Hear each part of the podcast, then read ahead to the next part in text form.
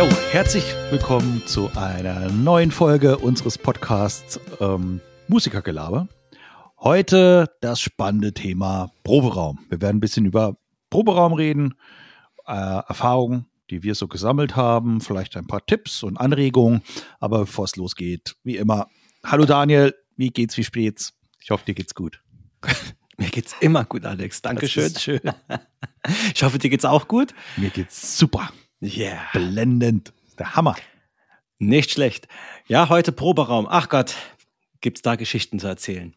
Leider können wir euch keinen Proberaum anbieten, geschweige denn, wo man einen herkriegt, denn das ist auch wieder ein Thema für sich. Wo kriegt man denn den perfekten Proberaum her? Genau.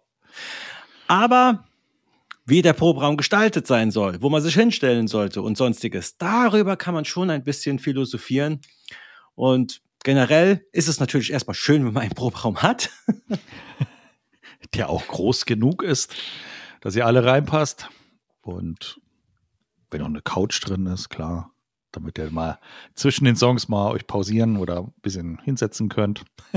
Vor allem der Schlagzeuger. Ähm, ja, aber wie gesagt, es geht jetzt um die Position der einzelnen Musiker, weil da gibt es so ein paar Sachen, die man zu beachten hat. Grundsätzlicher Fehler, ich weiß noch so, in der ersten Band, wo wir drin waren, da stand dann der Verstärker direkt press hinter einem, hat dann ähm, ja die Füße Massiert. die Füße massiert als Bassist oder beschallt und hat sich dann immer gesagt, hey, ist mir so leise, ich höre mich ja gar nicht. Und so hat man sich natürlich aufgeschaukelt, weil natürlich der andere, der ja auch vor seinem Verstärker stand, natürlich sich lauter gemacht hat. Und so hat man sich natürlich immer weiter und immer weiter hochgeschaukelt und es wurde immer lauter und immer lauter. Wie sollte man es machen, Daniel? Was, wie haben wir es immer gemacht? Dann später, als wir ein bisschen cleverer waren. Hey, wir haben den Bassisten rausgeschmissen. Ah, ja, genau. Bassisten verprügelt und rausgeschmissen, genau. Ja, generell, wenn man es schön machen kann, wenn man ein bisschen mehr Platz hat, haben wir es so gemacht, dass wir den Amp nicht hinter uns hingestellt haben, also ich als Gitarrist jetzt hinter mir der Amp, sondern eigentlich gegenüber von mir. Das heißt, im Prinzip war es letztes Mal so, dass der Amp da war, wo der andere Gitarrist war. Hm. Und sein Amp war da, wo ich stand. Und so ging das eigentlich ganz gut. Ich habe mich Bombe gehört, er hat sich Bombe gehört. So konnte man arbeiten. Beim Bass war das völlig egal, wo das Ding war. Das Ding hat Genau, immer war irgendwo in der Ecke, haben wir den hingestellt, ganz genau. Und äh, wo er nicht groß genervt oder im Weg stand. Und ja, da war es ja wurscht egal gewesen. Ganz genau. Wir hatten ja also immer ein bisschen weiter weg von uns stehen gehabt, sodass wir ein bisschen auch beschallt werden. Stimmt, in dem einen Proberaum, war mal, wo wir waren, der war ein bisschen größer. Da konnte man noch alles etwas weiter wegstellen. Und genau. dann haben wir das auch so gemacht, dass wir wirklich, also den habe ich dann, wie, das war es, fünf Meter, haben wir den von uns weggestellt. Und das war auch super. Das hat sich, ach, Bombe gehör, angehört, ja, ja. Genau, genau. Man sollte halt bedenken, oder was halt clever ist, vielleicht so Live-Situationen nachstellen vielleicht. Weil, ja, die Bühnen sind vielleicht ein bisschen größer als der Proberaum, wenn man Glück hat. Und da sollte man natürlich auch darauf achten, dass äh, ja, der Amp nicht direkt vor der Nase steht, sondern doch ein bisschen weiter, ja, auf der, wie gesagt, vielleicht auf der gegenüberliegenden Seite oder zumindest ein bisschen mit Abstand. Genau. Auf jeden Fall. Falls der Proberaum nicht so groß ist, wie man es gerne hätte, kann auch passieren, dann gibt es immer noch eine Möglichkeit und zwar einfach, ich weiß, der Druck oder sonst was, aber einfach den Amp kippen, dann ist es eigentlich nochmal ganz gut. Oder höher stellen, wenn es nicht anders geht. Höher stellen ist immer so eine Sache, der Amp klingt einfach anders, wenn er nicht auf dem Boden steht. Das muss man halt mal testen, auf jeden Fall. Allerdings ist es möglich. Bevor es einfach zu laut wird, würde ich auf jeden Fall diese Wege testen. Ja, richtig. Genau. Dann- Was auch noch wichtig, ja, sorry. Nee, gerne, Alex. Wie konnte ich nur? Unverschämtheit, ins Wort zu fallen. Ähm, was halt auch passieren kann, das ist eigentlich fast immer der Fall gewesen, weil es steht ja grundsätzlich ja nichts groß in dem Raum drin, äh, dass der Raum schallt oder schallert. Ne? Man kann sich das so vorstellen, man schmeißt einen Flummi in den Raum und der äh, Ball fliegt von einer Wand zur nächsten Wand und das ist halt der Schall, den du dann hörst, was ziemlich nerven kann. Und da gibt es dann ein paar Sachen, ja, ganz früh hat man halt Eierkartons an die Wand geklebt, was eigentlich Quatsch war, aber egal. Ähm, verschiedene Sachen vielleicht reinstellen. Wenn ihr genug Platz habt, wie gesagt, eine Couch reinstellen, äh, vielleicht die, die Wände irgendwie mit irgendwelchen Sachen ein bisschen zukleben, ähm, dass der Schall halt gebrochen wird dadurch. Ja, also ich war einmal in einem Proberaum, da war der komplette Raum voll mit diesen, ähm, mit diesem äh, Studio-Schaumstoff. Ähm, ich weiß nicht, wo die das herbekommen haben, aber die hatten diesen Studio-Schaumstoff und der komplette Raum war zu und der Raum war jetzt nicht tot. Also es ist nicht so, dass da überhaupt kein Schall drin war, aber er war deutlich minimierter, was Hall oder Schall angeht. Genau. Generell kann man ja für den Boden schon mal einen Teppich verlegen. Das ist auch schon mal sinnvoll. Wenn man noch ein bisschen Teppich übrig hat, an die Wände tackern oder dicke Vorhänge, wenn man aber das hat. Einfach suchen. Also natürlich, wie gesagt, auch etwas in den Raum einfach stellen und das hilft schon enorm. Die Türen schließen. Ja. Kann auch ganz gut helfen. Und wir machen das Ganze wirklich, damit der Ton einfach besser ist und das Hallen macht auch wieder lauter. Und wir wollen, glaubt es mir, wir wollen es einfach nicht so laut haben. Man muss es einfach so Sinn. sagen. Es macht keinen Sinn, laut zu machen. Ist zwar geil, wenn man so einen fetten 100 Watt Vollröhren Gitarrenamp oder 200 Watt Vollröhren-Amp und voll aufdreht, ist ja super, aber ja, nicht so clever im Grunde genommen. Ja, wir wollen doch, dass alle sich hören. Das genau. ist immer ganz wichtig und nicht nur einer sich hören kann. Und dementsprechend auch diese Tipps. Natürlich muss auch der Sänger sich ja irgendwie hören können. Und generell ist es so, wenn jetzt, sagen wir mal, man, hat, man muss ja eine Gesangsanlage haben, sonst kann der Sänger sich nicht hören. Es sei denn, man macht es mit In-Ear, aber da kommen wir gleich dazu. Dann würde ich die Boxen auf jeden Fall höher stellen, die Gesangsboxen. Idealerweise Kopfhöhe und so kriegt der Sänger auch, wie soll ich sagen, auch ein Föhn. genau. Und auch so, dass natürlich auch die anderen ihn gut hören können. Mhm. So viel zum, ja, wie soll ich sagen, wie es früher war. Schön mit Amps in die Fresse rein. Genau. Wenn ihr live mit in ihr spielt, mit in ihr Monitoring, der Alex hat es ja vorhin schon gesagt, man muss ja auch die Live-Situation ein bisschen im Kopf behalten. Wenn ihr die Möglichkeiten habt und ihr habt ein Mischpult, vielleicht auch so, wie wir es äh, in der einen Folge da schon beschrieben haben, so ein Digital-Mischpult habt, wo ihr Sachen schon äh, als Presets oder so abspeichern könnt, dann könnt ihr natürlich auch diese Live-Situation üben. Theoretisch, wir haben auch schon eine Band gehabt, wo wir eigentlich mit in ihr geprobt haben. Genau. Wir hatten Jetzt muss ich lügen. War, war es ein E-Drum-Set? Oder war es ein normales?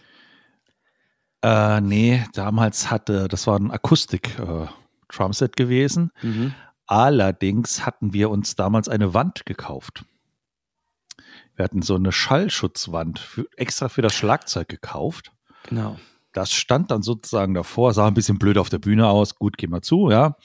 Ähm, und wir hatten dann genau in dem Proberaum in, mit in ihr gespielt. Also alle Instrumente, es war dann äh, Keyboard, Gitarre und Bass, haben ins Pult reingespielt und wir haben uns darüber halt abgemischt. Schlagzeug war halt da nicht drauf gewesen im Proberaum, aber im, äh, in der Live-Situation. Aber das hat man, glaube ich, ja, eigentlich nicht so gebraucht. Trotz Wand, also. Ja. Ähm, genau. Und da hatten wir dann in ihr auch so geprobt. Also damit wir in der, weil das ist halt was ganz anderes. In ihr müssen wir auch mal ein, ein Thema oder ein, eine Folge mal daraus machen. Ja, auf jeden Fall. Ist nämlich äh, nicht so einfach so, ah, ich mache jetzt Kopfhörer rein und los geht's. Das ist schon eine Gewöhnungssache.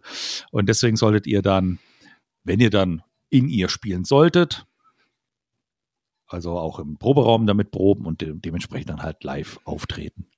Ja, also nur ein Wort zu den Gitarristen ein abgenommener Amp klingt einfach anders wie, wie ein Amp, wenn ihr ihn im Proberaum hört. Muss man jetzt einfach so sagen. Und wenn ihr die ganze Zeit gewohnt seid, einen normalen Amp zu hören und dann mit in ihr spielt, das kann schon sehr, sehr befremdlich wirken. um es mal nett auszudrücken. Nett auszudrücken.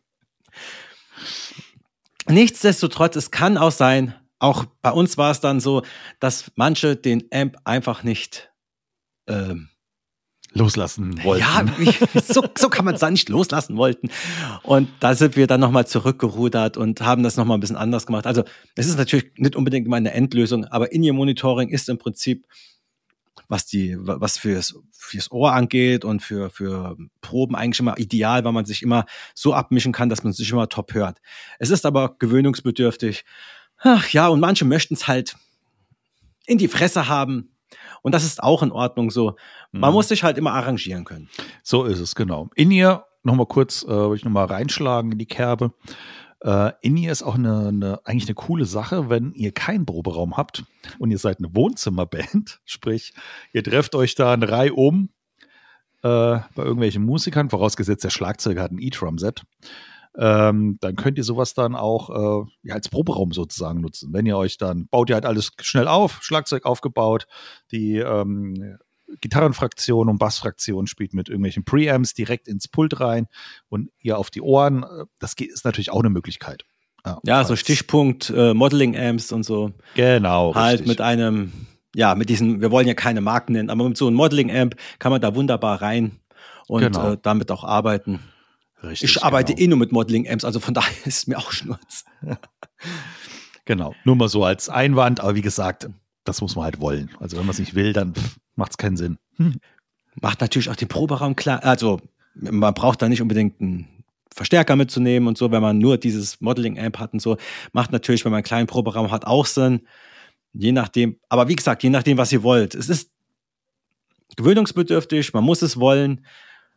Es ist halt auch im Prinzip, boah, müsste man jetzt lügen, aber wenn jeder eh mit Modeling-Amp spielen wird und so, ist es insgesamt, glaube ich, sogar günstiger. Muss, man muss keine Anlage kaufen für den Proberaum dann. Stimmt. Muss man halt mal schauen. Genau.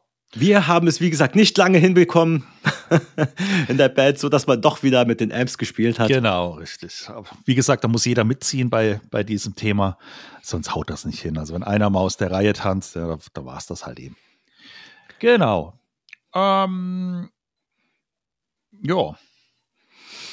Noch eine Sache mit Raum und Lautstärke. Wir haben es immer so gemacht oder versucht zu machen, deswegen auch mal mit, äh, mit ähm, Schlagzeug und einer Band vorne dran und so. Lautstärke ist nicht immer unser Freund. Wenn alle laut sind, hört man einfach nichts mehr. Versucht, auch im, vor allem im kleinen Räumen, die Lautstärke gering zu halten. Deswegen auch den Amp kippen und so weiter. Schlagzeug von mir aus hinter eine Wand. Und dann eben das ganze Set so ausrichten nach dem lautesten Instrument. Bei uns war es eben das Schlagzeug. Genau. Und man muss da nicht so laut machen, dass das Schlagzeug noch abgenommen werden muss, sondern einfach, wir haben uns so laut gemacht, dass man alles dann gut gehört hat und das Schlagzeug war das lauteste und dementsprechend haben wir uns einfach lautstärkenmäßig abgestimmt. Genau. Das war so, ja, Hall so weit wie möglich reduzieren und dann kann man die Lautstärke nochmal etwas senken. Richtig, richtig. Und so werdet ihr auch Spaß haben dann im Endeffekt. Das, wie gesagt, es nützt nichts, wenn es ständig Streit gibt. Ey, genau. mach dich doch endlich leiser. Ihr kennt vielleicht die ganzen Sprüche. Richtig, es ist immer dasselbe. Im Grunde genommen wiederholt sich das alles wieder.